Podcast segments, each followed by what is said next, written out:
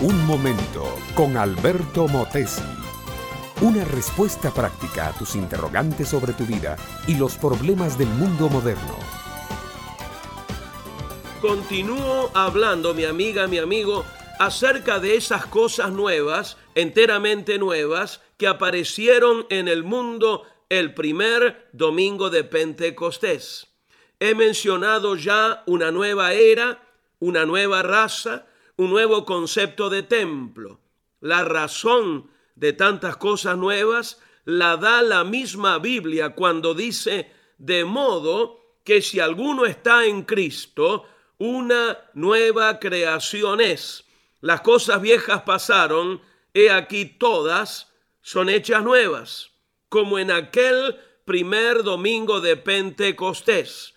Lo que bajó a la tierra fue el Espíritu de Cristo, y ese espíritu, ese espíritu de renacimiento, reformación y vida, entonces todos los que por fe reciben a Cristo, reciben ese espíritu que hace nuevas todas las cosas.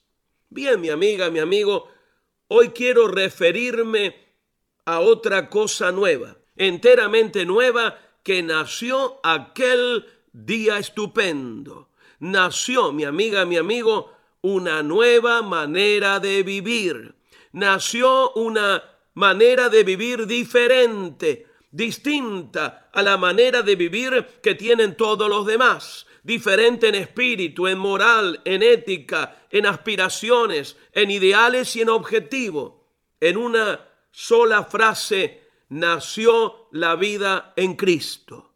Cada cultura humana y cada ser humano dentro de esa cultura tiene su manera de vivir. Unos encaran la vida de esta manera, otros la encaran de otra.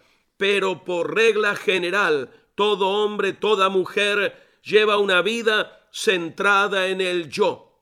Lleva una vida egocéntrica, centrado en sí mismado, casi diría obsesionado por sus propios intereses y sus propios deseos y sus propias pasiones.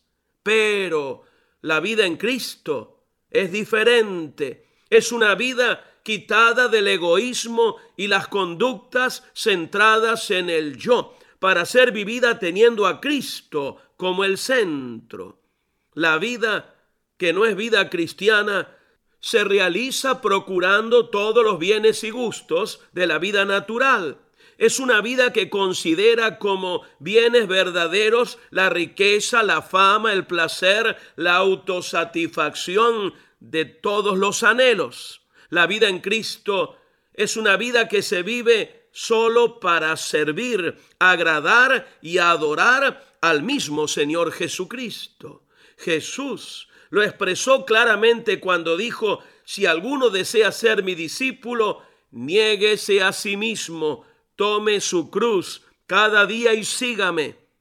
Aquellos hombres y mujeres que recibieron el Espíritu de Cristo en el día de Pentecostés cambiaron radicalmente sus vidas. Ya no vivieron más para sí, para sus propios intereses personales, sino que desde ese día en adelante procuraron vivir para el Señor Jesucristo que los amaba, que había dado su vida por ellos y que les había dejado ejemplo y palabras.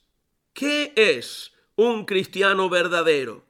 Es cristiano uno que vive como Cristo, o por lo menos pone el mejor de sus empeños en vivir como Cristo.